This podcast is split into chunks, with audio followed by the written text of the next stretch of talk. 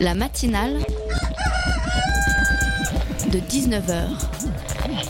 Et bah, c'est une émission qui parle de société, de politique, euh, Culture alternative. On va aussi parler de sport, euh, de gens dans la rue. et l'actualité en règle générale. On va peut-être parler des corbeilles à On linge va pas s'ennuyer. en osier d'Auvergne. voilà, il y aura, il y aura des invités. Des sociologues, des invités chercheurs. Les invités ne diront que des choses intelligentes. Ça va peut-être s'étriper un peu de temps en temps, mais La matinale de 19h, du lundi au jeudi jusqu'à 20h sur Radio Campus Paris. C'est la grève. Des milliers de franciliens vont galérer toute la journée, ont galéré toute la journée, vont râler contre ces employés de la SNCF et de la RATP qui ne sont pas contents, qu'on accuse de toujours faire grève et, pour le coup, d'empêcher les honnêtes gens d'aller travailler par la même occasion. Mais pourquoi font-ils grève? Au lieu de râler, nous sommes-nous posé la question aujourd'hui? Je me suis renseignée, il s'agirait de dénoncer un management agressif, des tensions chroniques et des dysfonctionnements récurrents. Effectivement, si vous voulez voir des tensions et des dysfonctionnements récurrents, il n'y a qu'à vous rendre entre 8h et 9h30 sur le quai du RERB et du RERA à Châtelet en direction de l'Est et du Sud de l'île de France. Ça se bouscule, ça se pousse, ça s'insulte malgré une douzaine d'agents sur le quai du B et la voix mélodieuse d'un agent désabusé qui répète sans interruption de s'éloigner de la bordure blanche du quai et d'avancer au maximum dans les couloirs. La faute, trop de gens, pas assez de trains, ou plutôt une ligne saturée pour laquelle même mettre des trains à la queue leu sans interruption, eh bien ce n'est pas assez. Je n'ai pas plus d'explication que vous, je ne sais pas si c'est un manque de moyens ou une réalité, celle que nous sommes trop nombreux à traverser Paris en tous sens. Bref, toujours est-il que vous pouvez allumer la radio pour prendre votre mal en patience, et ça c'est une bonne nouvelle, parce que ça tombe bien tout de suite, c'est la matinale. La matinale de 19h, le magazine de Radio Campus Paris. Et au sommet de cette émission qui s'annonce passionnante, tout d'abord, nous allons parler de grossophobie. Avec nous, nous pour en parler, nous aurions Daria du collectif Gras Politique et Lucie, une youtubeuse, la youtubeuse, la truite furtive, pardon. Eva leur posera toutes ces questions sur cette discrimination contre les gros. Inès et moi accueillerons également autour du micro Yolin Litzli, Tania et Isadora, trois doctorantes qui préparent un séminaire à l'EHESS intitulé Féminisme dans les Amériques latines. Et enfin, Thibaut et Betty nous ont concocté des chroniques aux petits oignons dont vous nous direz des nouvelles. Accrochez-vous à vos ondes. Tout de suite, place aux invités. Salut, c'est moi, la grosse rigolote du coin. Ça fait un bail, dis donc. Qu'est-ce que tu deviens? Hmm? Comment? Tu dis que je ne suis pas grosse? Bah, si pourtant. C'est quoi le souci? Ah, ah, ah, ok. Ah, ok, ok, je vois l'idée. Tu penses que j'utilise ce mot pour me déprécier, en fait? Bah non, c'est juste un adjectif. On dit bien un gros câlin, une grosse sieste, un gros gâteau, un gros toutou, un gros bisou, et aucune de ces choses n'est négative. Donc oui, je suis grosse. Si tu comptes m'insulter avec cet adjectif, je te répondrai juste que bravo, oui, je suis grosse et tu as des yeux. Donc, détends-toi, relâche tes épaules et ta mâchoire, fais quelques pas, respire, étire-toi, bois un grand verre d'eau et reviens ensuite. Parce que je ne fais que commencer. Et c'était un extrait de la vidéo de Lucie, alias la truite furtive, ta copine grosse rigolote. Et oui, la grossophobie, c'est l'art de discriminer les gros et les grosses. Daria fait partie du collectif Gras Politique pour dire stop aux discriminations de toutes sortes envers les gros. Elle est venue avec Lucie, la propriétaire de la voix que vous venez d'entendre. Elle nous partage son expérience de copine grosse rigolote sur sa chaîne YouTube, La Truite Furtive. Bonjour mesdemoiselles. Bonsoir. Vous allez bien? Ça va plutôt pas mal. Et vous l'avez remarqué, on n'est pas seuls euh, toutes les trois euh, sur le plateau. Il y a aussi Eva qui est avec nous pour représenter fièrement les intervieweurs campusiens. Euh, salut Eva. Salut. C'est quoi la grossophobie les filles hein? Parce que c'est un gros mot quand même, la grossophobie. On n'en entend pas souvent parler. Racontez-nous. Alors, la grossophobie, c'est l'ensemble des discriminations qui sont faites aux personnes grosses, les grosses et les gros. C'est une discrimination qui s'exprime dans tous les domaines de la vie, dans le cercle privé, dans le cercle familial, euh, à l'école, euh, dans les études, euh, dans les entretiens d'embauche, dans le domaine médical et même dans la mort, puisqu'on est même discriminé sur la taille du cercueil. Ah, c'est génial, ça veut dire que tu payes plus cher si t'es gros? Le prix de la crémation également. Waouh Bonne ambiance. Bonne ambiance. Et je parle même pas du prix du soutien-gorge pour, Absolument. pour les Ah, dames. oui. Et, euh, Et alors, du coup, pardon, pourquoi, vous formez en collectif? Parce que je crois qu'il est assez, euh, assez jeune d'ailleurs, votre, euh, votre collectif. Alors, on, on a confondé euh, Gras Politique il y a deux ans maintenant avec euh, Eva, euh, parce qu'il manquait quelque chose contre la grossophobie en France.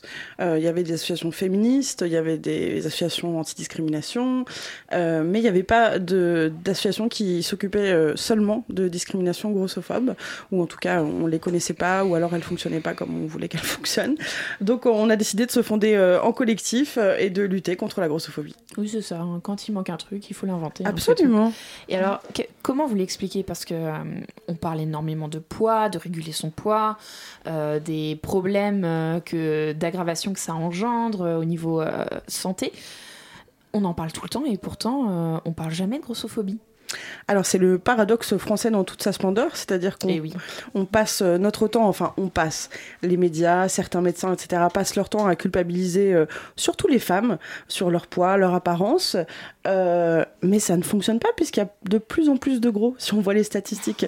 Donc euh, avec Grapotique, on se dit qu'il est peut-être temps de changer de tactique et de commencer à être bienveillant envers soi et son corps. Peut-être que là on arrivera à quelque chose. Donc arrêter de culpabiliser, c'est peut-être la solution pour que les gens peut-être euh, perdent du poids.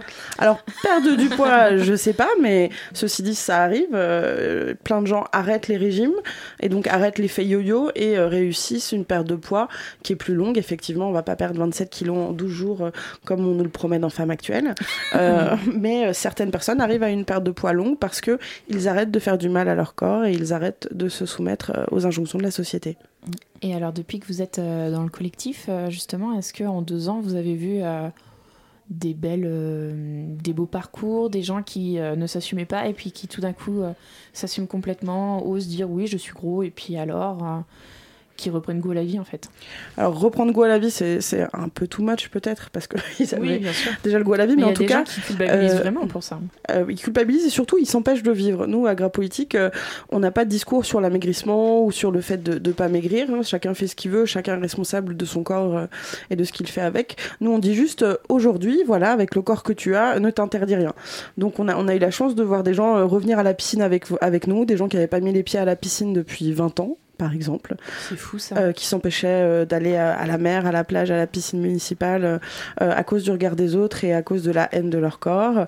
On a des gens qui, qui viennent au yoga et qui découvrent pour la première fois depuis des années que leur corps est capable de faire du sport, malgré tout ce qu'on leur a dit. C'était les derniers choisis dans les équipes de sport à l'école.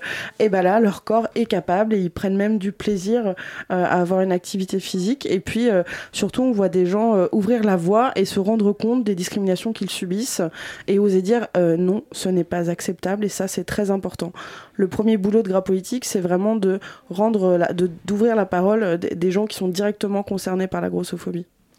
Et, euh, et du coup, on se retrouve aussi de temps en temps à la croisée des chemins des, discriminations, parce qu'il me semble que vous, vous agissez dans, bah, dans un cadre féministe, un cadre queer. Pourquoi spécifiquement c'est, ce cadre-là?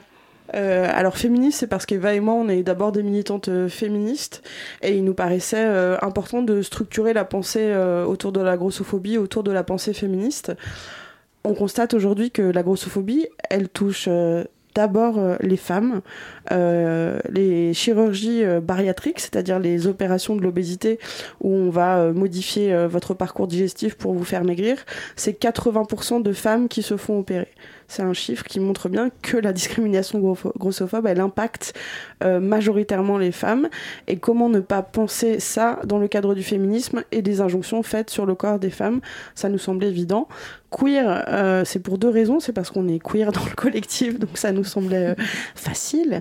Euh, mais Voilà. aussi que euh, bah, le, féministe, le féminisme blanc, euh, ce qu'on appelle aujourd'hui le féminisme blanc bourgeois français, bah, il s'est jamais intéressé à la grossophobie. Par contre, le féminisme queer, euh, dans ce qu'il développe autour des, des corps différents, euh, s'est intéressé à la grossophobie. Et donc là aussi, ça nous permet de, de- de nous inscrire dans des luttes qui existent déjà. Est-ce qu'on peut dire aussi que la grossophobie c'est complètement euh, en dehors du corps au final? Parce que c'est aussi énormément de représentation. Euh, je pense à toutes ces euh, femmes qui se pensent grosses alors qu'elles ne le sont absolument pas. Au final, la grossophobie, ça ne concerne pas que les obèses, ça concerne tout le monde parce que tout le monde a été accusé plus ou moins un jour d'être gros.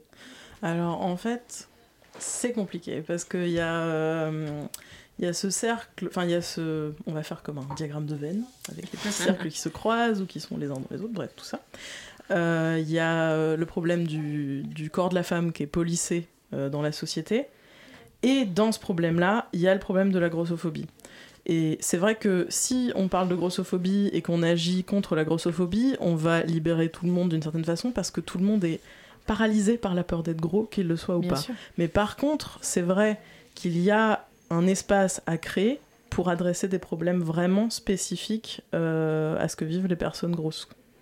Et, euh, et c'est vrai que c'est une distinction, c'est toujours un petit peu sur le fil du rasoir parce que euh, bah, je sais qu'avec ma vidéo, ma vidéo a- des gens m'ont- envoyé des messages pour me dire que ça leur avait parlé et c'est des gens qui avaient tout un tas de morphologies différentes, enfin qui me parlent du fait Bien sûr. étaient gros ou pas. Et finalement, euh, on va avoir, enfin, la, la- la- pression, euh, les injonctions sont telles que les gens vont avoir le sentiment d'être gros même quand ils ne le sont pas. Tout à fait. Et du coup, il y a ce dialogue sur l'image de soi qui est complètement différent du, du, du dialogue, euh, je dirais, plus politique euh, sur la grossophobie, où là, il s'agit, euh, c'est même plus une question de, de, de, de tolérer son corps ou de s'aimer, mais tout simplement d'avoir accès à des soins, de pouvoir faire un scanner à l'hôpital, de pouvoir prendre les transports en commun. euh, et de pas être ben, maltraité en fait. Mais alors justement, je rebondis là-dessus parce que c'est quelque chose qui est assez choquant et qui est pas assez dit, je pense, où que ce soit d'ailleurs. Les médecins ont une vraie euh, politique anti-gros qui est assez flippante. Euh, Il y, a des cas où effectivement médicalement c'est très dangereux, mais euh, moi j'ai le souvenir de médecins euh, qui me disaient texto euh, avant de te soigner, fais un régime. Alors que Mm. bon, on, va pas dire que je sois non plus. Oui, non, non, c'est- il y a une tolérance C'est extrêmement c'est basse. assez incroyable. ouais. Il y a une tolérance extrêmement basse qui fait qu'on dit ça à des gens qui ne sont pas gros. Enfin, Et, euh, et, et la, gro- et la lutte anti-grossophobie est pas du tout là pour faire la promotion de l'obésité. hein. Bah, on n'est pas du tout là pour dire euh, ouais, on est gros, c'est trop bien, soyez tous gros. C'est pas du tout c'est le. tellement super d'être gros dans la super. société. Achète tous tes vêtements sur internet, fais-toi insulter dans la rue. C'est pas du tout ça qu'on dit, mais, mais, mais la vraie différence entre le body shaming, ce que ressentent toutes les femmes, c'est-à-dire la honte de leur corps, parce qu'on court après un modèle de, ce, de femme dans la société qui n'existe pas, et on essaye tout à, à- de ressembler à des gens qui n'existent pas. Euh, la différence avec la grossophobie, c'est que quand on est discriminé euh, euh, par la grossophobie, bah, ça, peut, ça peut tuer, parce qu'on peut pas être soigné comme il faut. Ça peut enlever de vraies chances, c'est-à-dire qu'une étude récente en France montre qu'à CV égal, une femme obèse a 15 fois moins de chances d'avoir un entretien d'embauche. C'est vraiment un impact direct sur la vie, sur le cadre social, sur l'économie de d'un foyer, etc. Quoi. C'est pas juste euh, oh là là, j'ai un petit peu pris euh, deux fois des chocolats hier. Ça va plus loin. Et euh, du coup, cette discrimination qu'on retrouve dans toutes les strates, le travail, la santé, est-ce que c'est un peu lié à l'image qu'on donne des personnes grosses dans les médias, dans le cinéma Eh bien, mais que voilà une question intéressante. Euh, Oh, mais tout à fait. Euh, ben oui, il y a très très peu de représentations, euh, si ce n'est positive, juste neutre en fait. Des... Je fais un petit intermède de chiffres. En France, on est 18% de personnes en surpoids. Il y a 2% de personnes en surpoids à la télévision. Donc vous voyez qu'au niveau Mm. de la représentativité, euh, on est loin du compte. Et au cinéma, ça doit être. euh, Le cinéma, c'est kiff-kiff. 0,3. Ouais. Oui, puis c'est pas juste être Voilà. présent, c'est aussi la façon dont on est, C'est la présent. façon dont c'est Mm. représenté, oui. C'est un raccourci narratif pour. euh, c'est un raccourci narratif pour le manque de contrôle, pour. euh, pour, euh, pour la méchanceté, pour, l'excès, Pour pour, ben, l'idée aussi de dire, de jamais savoir dire non, d'être. euh, L'idée de bon vivant, de pas savoir. euh, Ben, euh, les seuls se personnages positifs en surpoids qu'on voit à la télévision, je vais même pas dire grosse, enfin, je veux dire, euh, ça va être des personnages de mère, par exemple.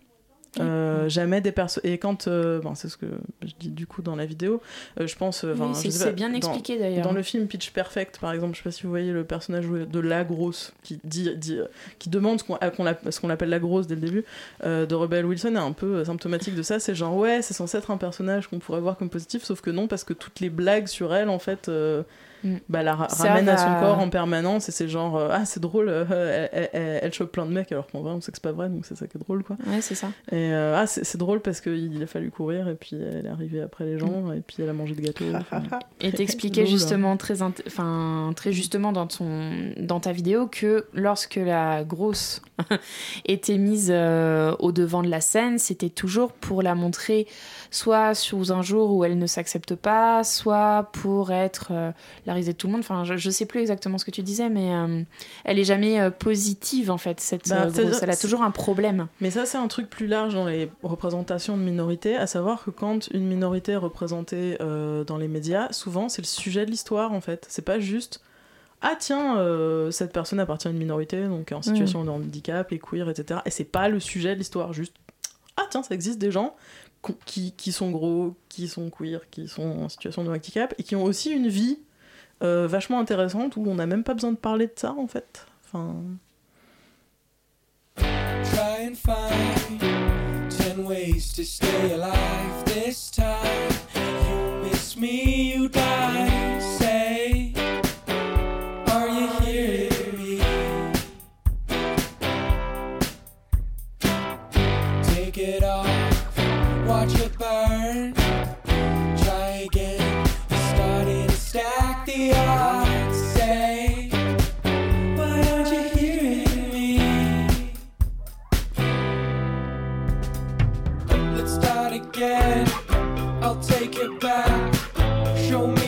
Me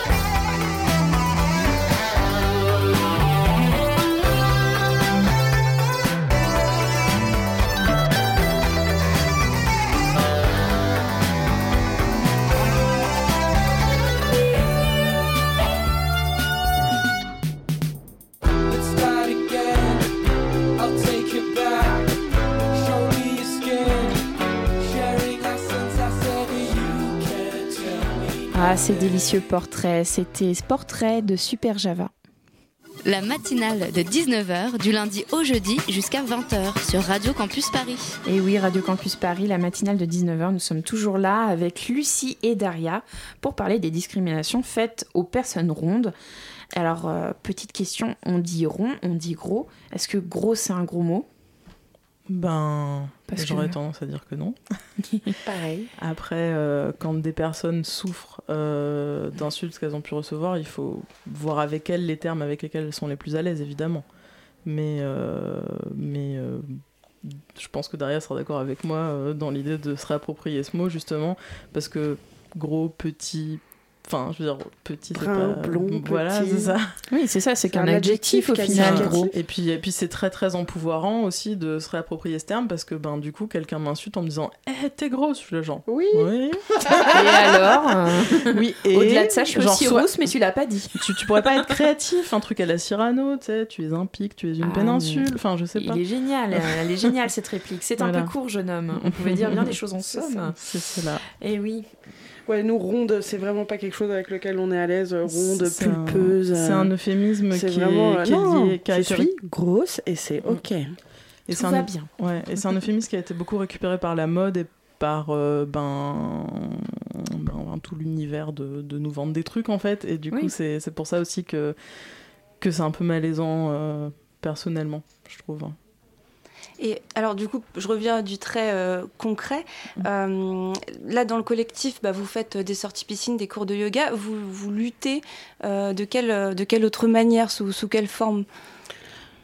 Alors, on a deux axes de lutte. Euh, D'abord, on fait de l'éducation, c'est-à-dire qu'on va parler euh, à des lycéens, à des jeunes en service civique, à des étudiants, à des étudiants euh, soignants, des choses comme ça, et on va leur expliquer qu'est-ce que c'est la grossophobie, comment est-ce que vous êtes sans doute grossophobe, même sans le vouloir, parce que vous avez été construit comme ça, Bien et sûr. on essaye de démystifier euh, tous les clichés autour euh, des personnes grosses euh, et de leur raconter ce qu'on a vécu nous, de se servir de notre expérience pour dire voilà, si vous voulez être un, un bon allié anti-grossophobie, voilà comment vous pouvez faire. Ça, c'est le premier axe. Le, deuxième axe, c'est qu'on fait un peu de lobbying, c'est-à-dire qu'on s'adresse euh, aux institutions, euh, aux soignants, etc., pour leur dire arrêtez. Arrêtez, ça suffit, ça ne fonctionne pas de toute façon. Parce que les gens se retranchent beaucoup derrière de oui, mais si je t'insulte, c'est pour ton bien. C'est parce que ça va te faire maigrir. Non, non, non, ça ne marche pas. hein. Les gens ont conscience d'être gros. Les gens savent que ça peut être un problème de santé. Oui, oui, on n'est absolument pas dans l'angélisme vis-à-vis de l'obésité. Ça- Ça augmente beaucoup plus la tension d'être en situation de stress et de, de- permanent dû aux insultes que d'être gros, soit dit en passant. Enfin, Et alors, euh, vous devez connaître Solène Carrosse qui a fait un podcast euh, à Arte Radio. Euh, elle dit que la grossophobie est bien plus importante. Oui, bah oui, vous y avez participé. Eh oui. Et oui, je voulais justement qu'on en revienne dessus. Euh, elle dit que la grossophobie est bien plus importante en France que dans les autres pays. Pourquoi? Pourquoi est-ce qu'en France on Parce que la- culpabilise les gens? La femme française ne maigrit pas. Ne grossit pas, pardon. Mais Ah, alors, alors c'est parce qu'elle parce aime que- la bonne bouffe, la bonne bouffe française. J'ai une anecdote. Euh, je, suis Ah. je, je parle beaucoup avec des activistes américaines parce qu'ils sont beaucoup plus de textes et de ressources euh, aux États-Unis euh, sur ces questions-là. Et, et ils m'ont dit que ils avaient. Enfin, une, une des, une activiste m'a dit sur Twitter euh, j'ai vu un livre de régime qui disait apprenez à manger comme une française.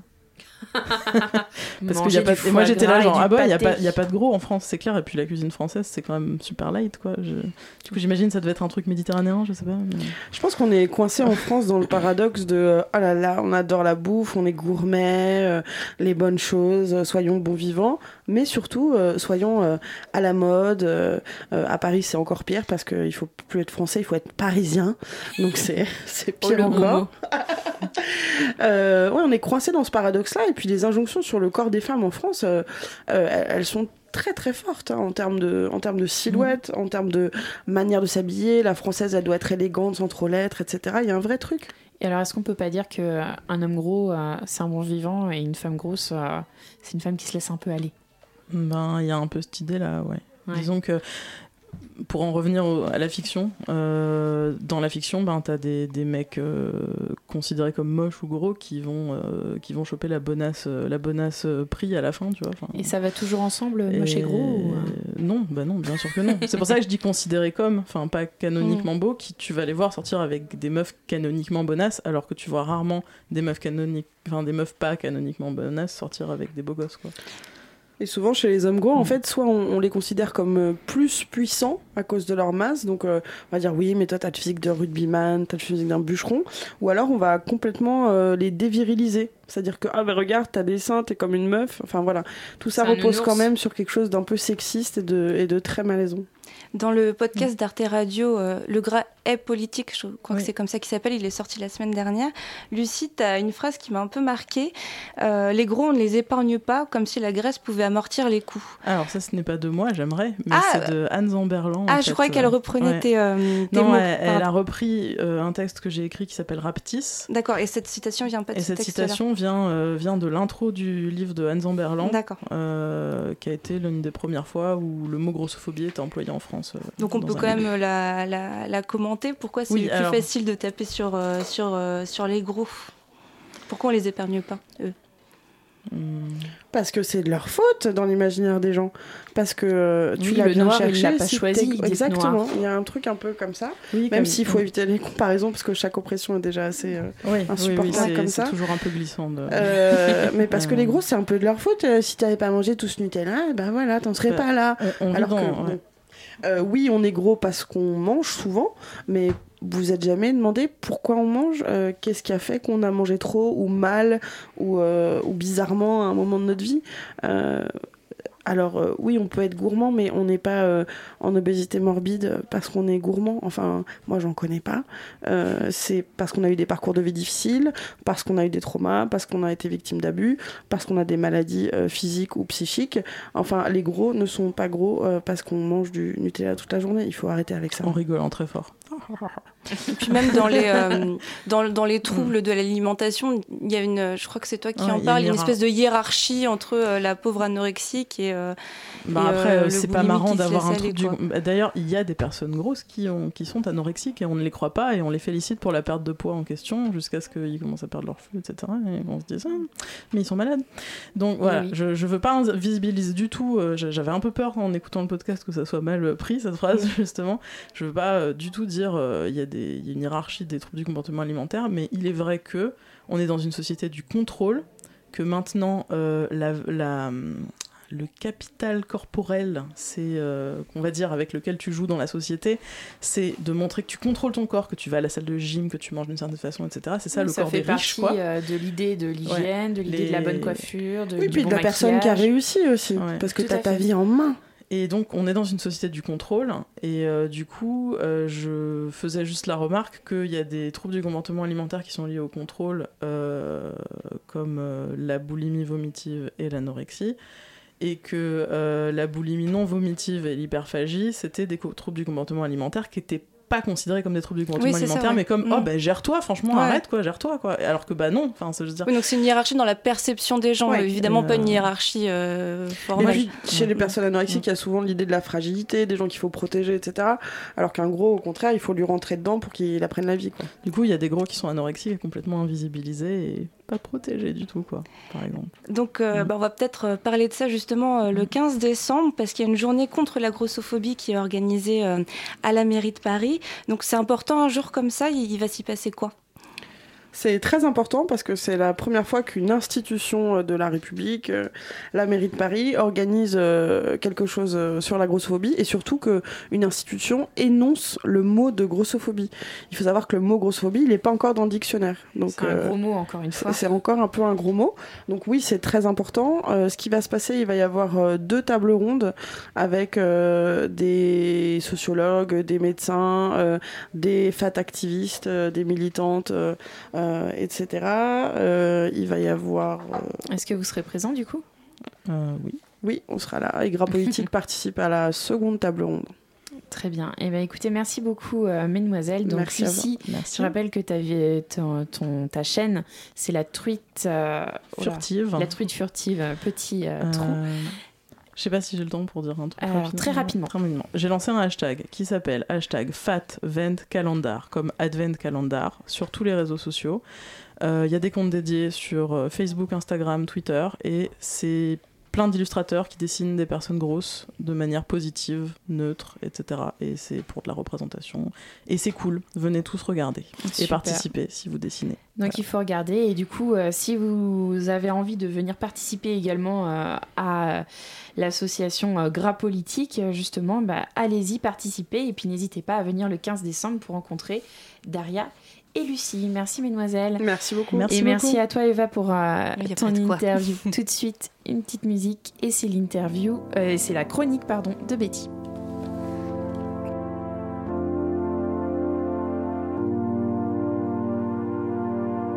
La matinale de 19h du lundi au jeudi jusqu'à 20h sur Radio Campus Paris.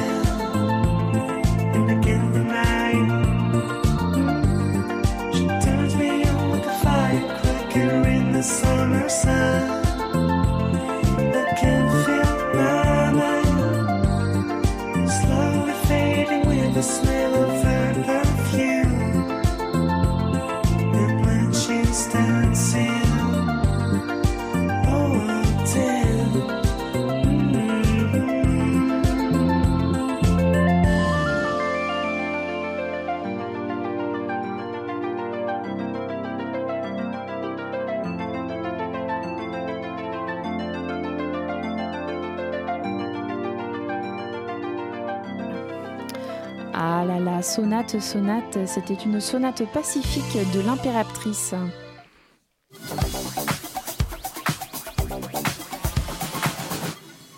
Et nous avons tous des images, des clichés qui nous viennent de l'Amérique latine. Beaucoup de jeunes, une région en plein boom économique, la mafia, l'Amazonie.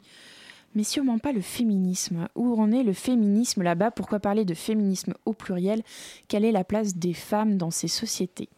Nous allons avoir un avant-goût du séminaire qui va se produire à l'EHESS, l'école des hautes études et sciences sociales, avec Jolene Pérez Hernandez et Tania Romero Barrios. Bonjour mesdames. Bonjour. et avec euh, nous sur le plateau, il y aura Inès et il y aura, mais pour le moment, il n'y a que Betty. Et oui, parce que Betty a une chronique à faire que j'ai oubliée, oh la pauvre. Excuse-moi Betty. Alors, Crowd, c'est la dernière création de Danny Cooper et Gisèle Vienne, présentée au Théâtre des Amandiers dans le cadre du Festival d'automne. Durant 1h30 de spectacle, un groupe de jeunes gens dansent sur scène comme si une personne ne les regarde pas sur de la musique culture techno des années 90. Betty, tu es allée voir ce spectacle. Bonsoir à tous, euh, oui. Underground Resistance, Jeff Mills, The Martian, Vapor Space, D'un crowd, c'est cette musique qui porte les 15 participants d'une fête improvisée à se mouvoir sur scène. Peu à peu, les corps arrivent sur un fond noir du décor. Ils semblent briller au cœur de la nuit dans la résonance frénétique de la techno. Ils arrivent au ralenti. La musique prend tout l'espace sonore et ne laisse aucune place au dialogue. Ce sont les comédiens qui, de par une partition chorégraphique théâtrale, vont composer et décomposer des histoires dans un décor minimaliste et réaliste.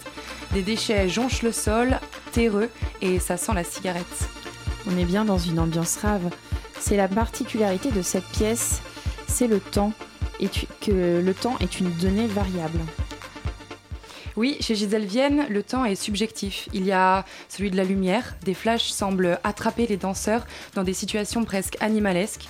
Le temps des mouvements, les comédiens n'entrent pas toujours en accord avec la musique, avec des mouvements ralentis, fluides ou saccadés, dignes de virtuoses de la danse. Et enfin, le temps de la musique. Les spectateurs doivent être troublés, non? Oui, le spectacle est une expérience sensorielle forte. La fête est traversée de sentiments contradictoires. C'est le lieu d'une exaltation où se mêlent sensualité et cruauté, plaisir et violence. Le travail de Gisèle Vienne, c'est justement d'interroger comment l'homme peut canaliser ses pulsions. Elle explique qu'elle a pensé ces personnes sur mesure et que chaque mouvement attribué correspond à l'expression de leur état intérieur. Qu'est-ce que ça signifie? Le corps des comédiens sont un peu comme euh, les mots d'une histoire qui narre cette fête impétueuse. Alors qu'ils sont dépourvus de parole, on comprend toute la complexité des relations humaines. Des histoires sous-tendent la pièce. Au cours de la soirée, des corps se rapprochent et d'autres se battent. Chaque personnage vit un moment particulier. Certains ondulent pendant que d'autres tapent du pied avec rage. Les mouvements révèlent des émotions comme la timidité, la rage, la nervosité l'excitation. À un moment du spectacle, lorsque la fête bat son plein pour la majeure partie du groupe, une des participantes voit la fête s'arrêter. Elle regarde autour d'elle et voit ses camarades comme s'ils étaient morts. Son son intérieur, à ce moment-là, angoissé et fragile, est totalement interrompu. Qu'apportent les ralentis à la pièce N'est-ce pas un peu ennuyeux? Non, c'est un défi de taille, mais c'est un défi réussi. Les scènes au ralenti sont comme des scènes en slow motion au cinéma, et ça permet de voir ce qu'on ne prend pas le temps de voir dans ces soirées où tout va vite. Gisèle Vienne joue avec la distorsion temporelle pour capter des perceptions altérées et faire vivre un moment unique à ses spectateurs. Qu'est-ce que tu pourrais dire pour convaincre nos auditeurs d'aller voir la pièce?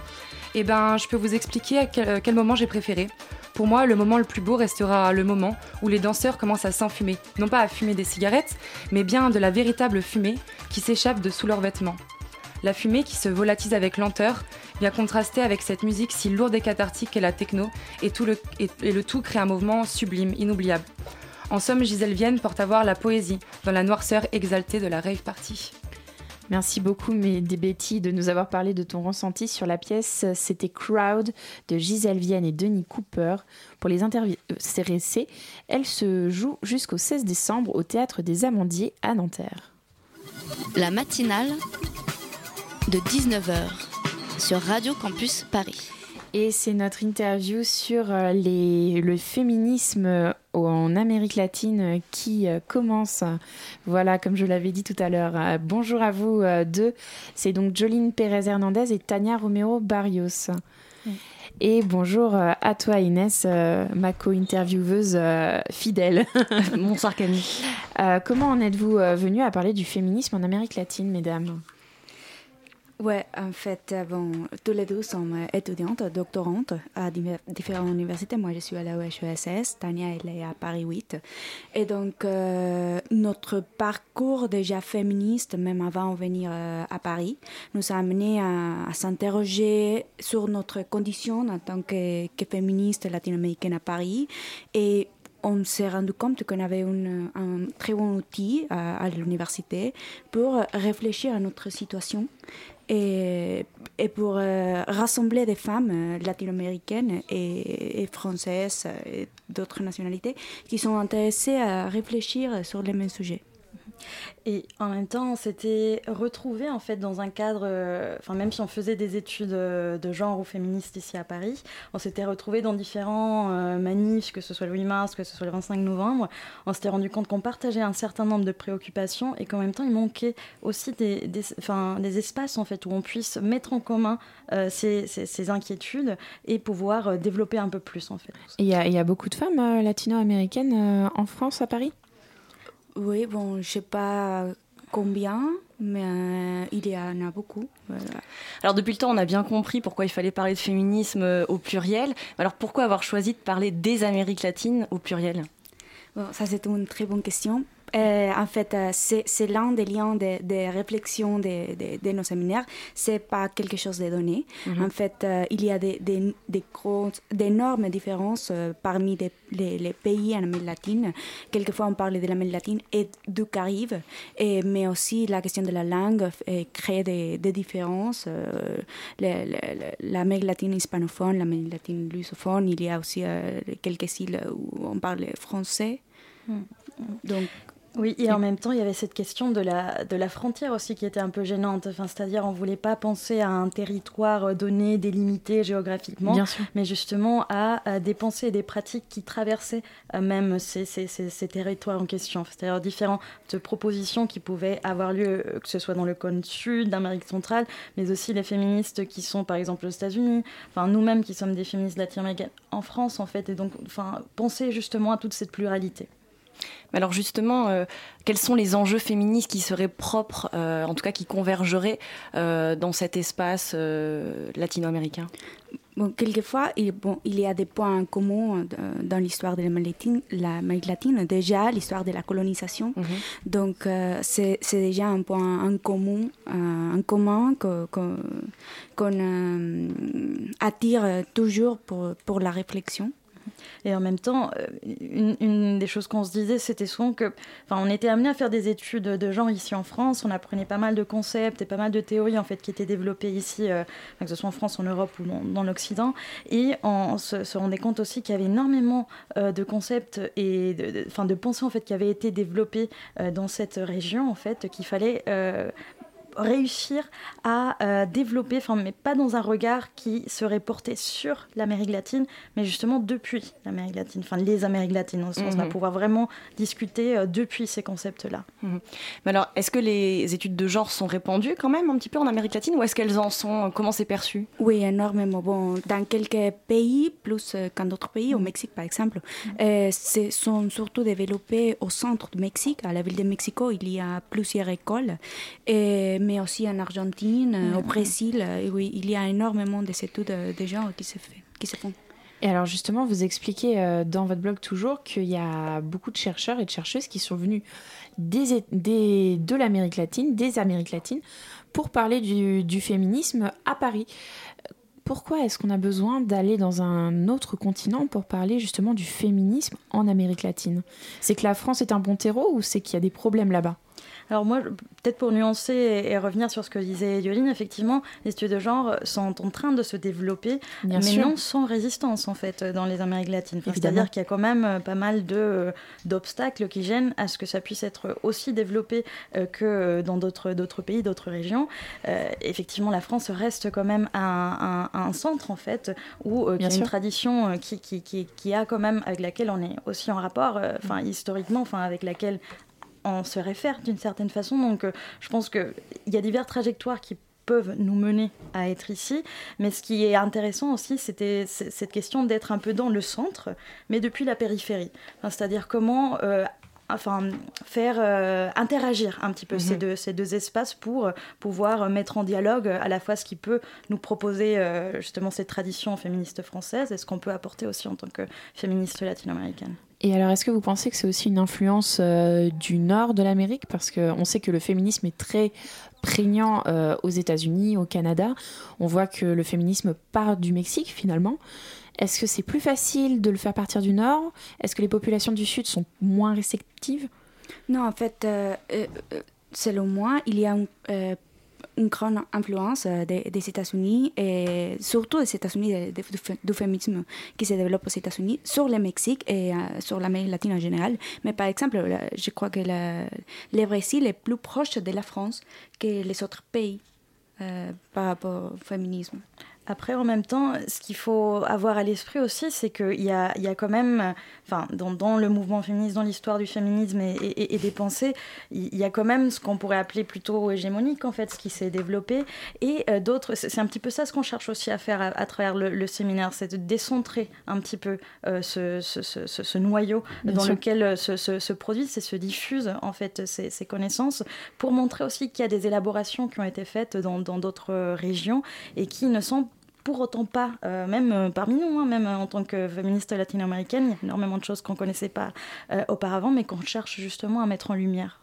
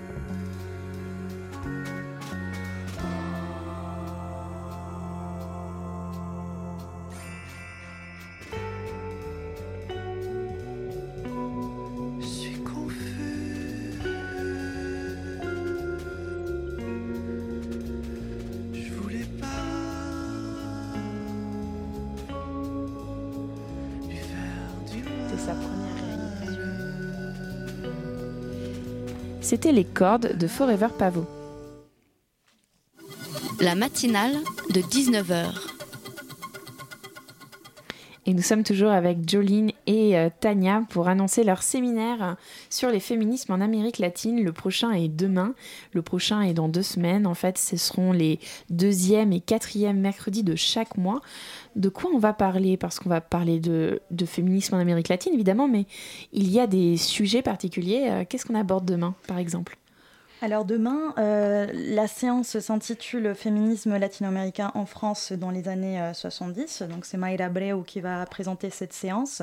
Et euh, effectivement, euh, même s'il parle d'une période euh, enfin les années 70, euh, il s'agit aussi de voir à quel point en fait il y a énormément de ressemblances en fait entre des, des inquiétudes, des problématiques qui avaient été développées déjà en fait par cette présence latino-américaine en France de féministes et un petit peu quelle est la continuité aussi de, de, de, ces, de ces inquiétudes. Euh, il y aura celle de, celle de Mayra qui est demain, mais en même temps il y a, il y a plusieurs séances qui touchent à la fois à des aspects parfois euh, historiques, parfois conceptuels, parfois très spécifiques à, à la région, que ce soit la question des féminismes euh, indigènes, par exemple, la question du conflit armé, du travail domestique, des féminicides, qui est quand même euh, un aspect très important en fait dans, dans notre région, puisqu'on est euh, assez malheureusement bien classé en fait dans, dans, ce, dans ce, ce- cette, question tragique qui concerne les, les féminismes et qui en même temps a été d'une certaine façon la source d'une grande mobilisation actuelle en fait dans, dans, dans la région, euh, justement contre les violences faites aux femmes et qui d'ailleurs a répercuté en France et qui nous a permis de, de nous rencontrer. Donc il y a diverses séances aussi. Sur le programme, j'ai noté euh, beaucoup de noms de chercheuses au patronyme euh, à consonance hispanique, mais On parmi a fait elles- des clichés, on s'est dit que c'était forcément des américaines euh, latino. Mais parmi elles, on a noté Jules Falquet, euh, un homme donc euh, au patronyme très français. Est-ce qu'on doit être nécessairement une personne concernée pour travailler sur ces thématiques-là? Non, pas nécessairement. En fait, euh, au séminaire, il y a plusieurs femmes qui sont plus ou moins liées à, à l'Amérique latine. Mais euh, l'idée, c'est que aussi le, le- le- les séminaires arrivent à interpeller les femmes françaises, de créer des liens entre les femmes euh, latino-américaines et les femmes françaises. Il y a des femmes, par exemple, qui se, que, se demandent quelle, est, quelle serait sa place en face des de, de- de- de- de femmes latino-américaines, si on, s'ils ont le droit de critiquer ou de participer, ou comment se placer. Donc, euh, c'est l'autre côté. Et alors actuellement, justement, comment se placer en tant que femme euh, latino-américaine euh, en, en Amérique latine, justement? Est-ce qu'il y a des discriminations par rapport à d'autres pays? Est-ce que, par exemple, euh, les mariages forcés, le viol, l'accès aux soins, l'accès à l'école, où est-ce qu'on en est? Alors justement, on revenait un petit peu sur ça lors de la dernière séance qui portait sur euh, l'avortement en Argentine, puisque euh, il y avait deux points en fait euh, en commun en fait qu'on partage assez essentiels dans, dans cette région, qui concernent à la fois le taux assez énorme en fait qui concerne les violences faites aux femmes, mais aussi la, la question des, des, des- de la pénalisation extrêmement forte pour ce qui est de, de l'avortement en fait. Dans notre région, on peut aller en prison jusqu'à 40 ans en fait pour le fait Oh d'avoir avorter. Enfin, et en même temps, euh, la question des féminicides, des violences sont, sont vraiment, euh, enfin, à la fois une spécificité, mais à la fois un peu un centre moteur qui a permis de déclencher énormément de résistance en fait dans la région depuis les années 90, mais aussi avec euh, un peu un renouveau depuis euh, 2015 en fait. Alors, j'ai remarqué aussi sur le programme que demain, après euh, la conférence, euh, vous organisiez un apéro sororidaire de fin d'année. D'où vient ce terme? En fait, euh, Ça vous fait beaucoup rire, en fait. hein. Dès qu'on parle d'apéritif. oui, en fait, bon, en fait, je sais pas si ça existe en français. Moi, j'ai pensé que c'est solo- so- solidaire, donc solidaire, ça, ça fait du sens. Donc, mais aussi, un objectif du séminaire est de créer des liens, pas seulement de travail, mais d'amitié parmi, parmi les femmes. Euh, Pour que, il faut que- qu'on puisse parler ouvertement des, des situations qu'on qu'on vive euh, dans le quotidien.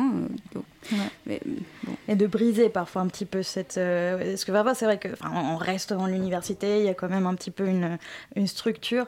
Mais Ça on reste un séminaire. Voilà, mais on cherche à ce que justement ça ne soit pas non plus un séminaire aussi, euh, comment dire, hermétique et pas du tout hiérarchique. Enfin, c'est vraiment, c'est organisé par des doctorantes, c'est ouvert à tout public, donc il faut pas être euh, que en master ou en doctorat en études de genre, mais tout le monde peut participer et c'est qu'on puisse vraiment dialoguer en fait. C'est- C'est c'est un des aspects les plus importants. En fait, on a invité euh, étudiantes de doctorat, euh, pa- pardon, des de masters pour euh, présenter leur travail, parce que pour nous, c'est c'est également important, ce que fait le- les, les personnes qui sont en master et les doctorants, doctorantes. Et alors, quand on est euh, chercheuse euh, en, en question de genre, en féminisme, comment on concilie cette activité de recherche avec des engagements militants euh, personnels? Bon, il y a différents niveaux de- des engagements. Moi, personnellement, euh, je participe pas beaucoup, je suis pas très militante en tant que militante pour, pour les droits de l'avortement, etc. Mais je me sens toujours euh, liée de quelque façon au mouvement. Après, il y a différents types de, enfin comment dire, différents types d'engagements qui Mhm. existent. Il y a même différentes postures. Une des, des- des- des positions du féminisme décolonial justement est celui de euh, pas seulement concilier d'une certaine façon la recherche et le militantisme, mais euh, que ça soit justement un, seul, euh, oui, Mhm. très imbriqué.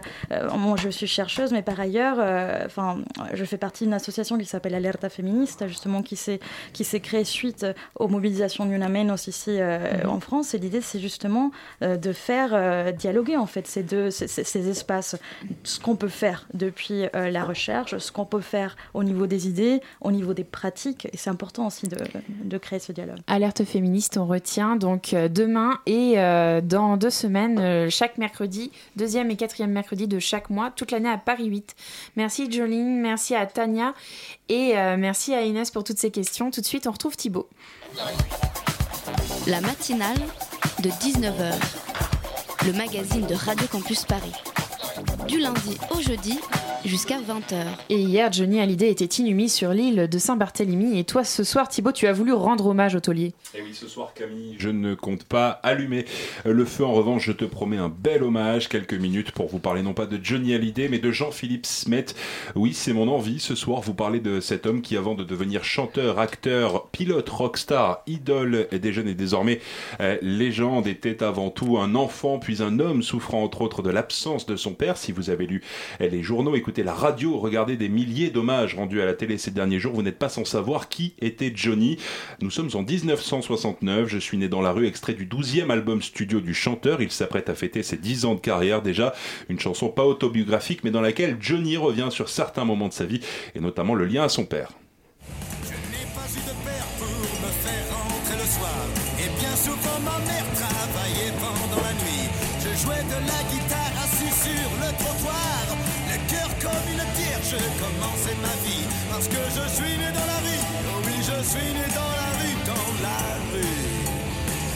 Alors non, sa mère ne travaillait pas la nuit, elle était mannequin, mais le père, Léon Smet, a toujours été un véritable manque pour la future star. Il y revient beaucoup dans ses chansons au début de sa carrière, nous sommes en 1971. Écoutez.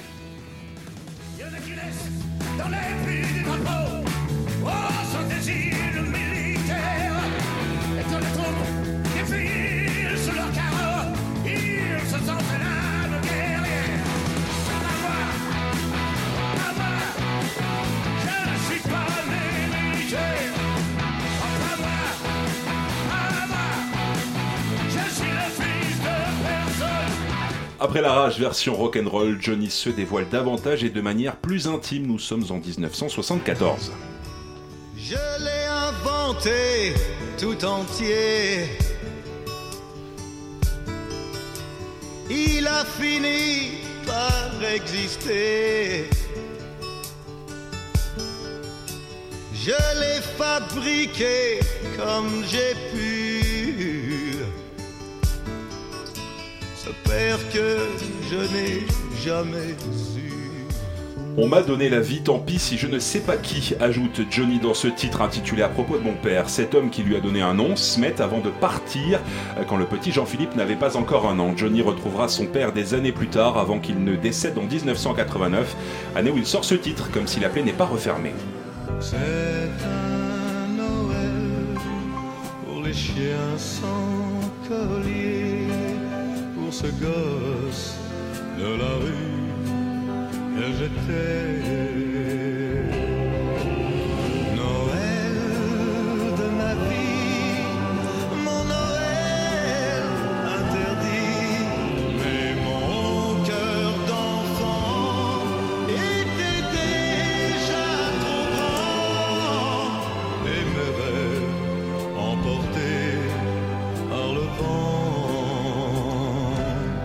Johnny lui aussi a été père par quatre fois et pas forcément le meilleur, comme il le confesse tout d'abord en 1986.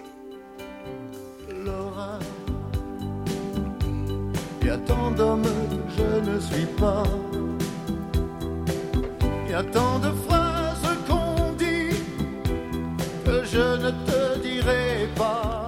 Laura, dans cette chanson, il rend hommage à la fille qu'il a eue avec Nathalie Baye, autre enfant de Johnny David Hallyday, fils également de Sylvie Vartan.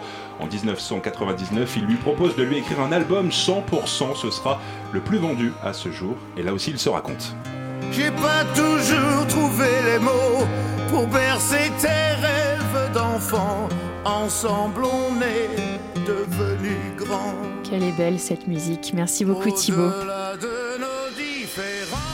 Et j'en profite pour euh, passer quelques annonces euh, sous Johnny. On fait gagner des places euh, à Radio Campus pour le quatrième festival de Magnétique Nord, le festival du collectif MU, qui aura lieu du 14 au 16 décembre à la station Gare des Mines et à l'aérosol. On fait aussi gagner des places pour deux concerts du festival Les Aventuriers et pour la croisière éphémère, la soirée du Nouvel An du Point éphémère. Attention, le concours s'arrête le 20. Et euh, la matinale, c'est fini. Vous pouvez retrouver la mission en podcast et en rediffusion sur radiocampusparis.org à 13h demain. Merci à toute l'équipe et aux invités pour leur participation. À suivre, c'est le placard. Salut Camille. Salut Camille. On va parler de quoi? On va parler de plein de choses ce soir. On va parler de l'actu du mois dernier. On va vous parler un petit peu de Tétu qui n'a pas, pas, pas fait paraître son magazine en kiosque justement, mais uniquement sur le net. On va parler de politique avec Voki. On va parler du coming out euh, d'une députée de La République En Marche. On va parler du coming out bi de la maire de Barcelone et encore plein d'autres chroniques. On va surtout vous parler, restez bien, attention au teasing de la mort. On va parler de d'Almido et de l'émission Mon plus beau Noël. Ça vous dit un truc C'est fantastique. Ah, avec toujours dans Voilà. la thématique. Ah oui, c'est la fin d'année. Bah restez bien accrochés, nous on vous envoie nos meilleures ondes. La matinale c'est fini. Tout de suite le placard. À bientôt sur Radio Campus Paris.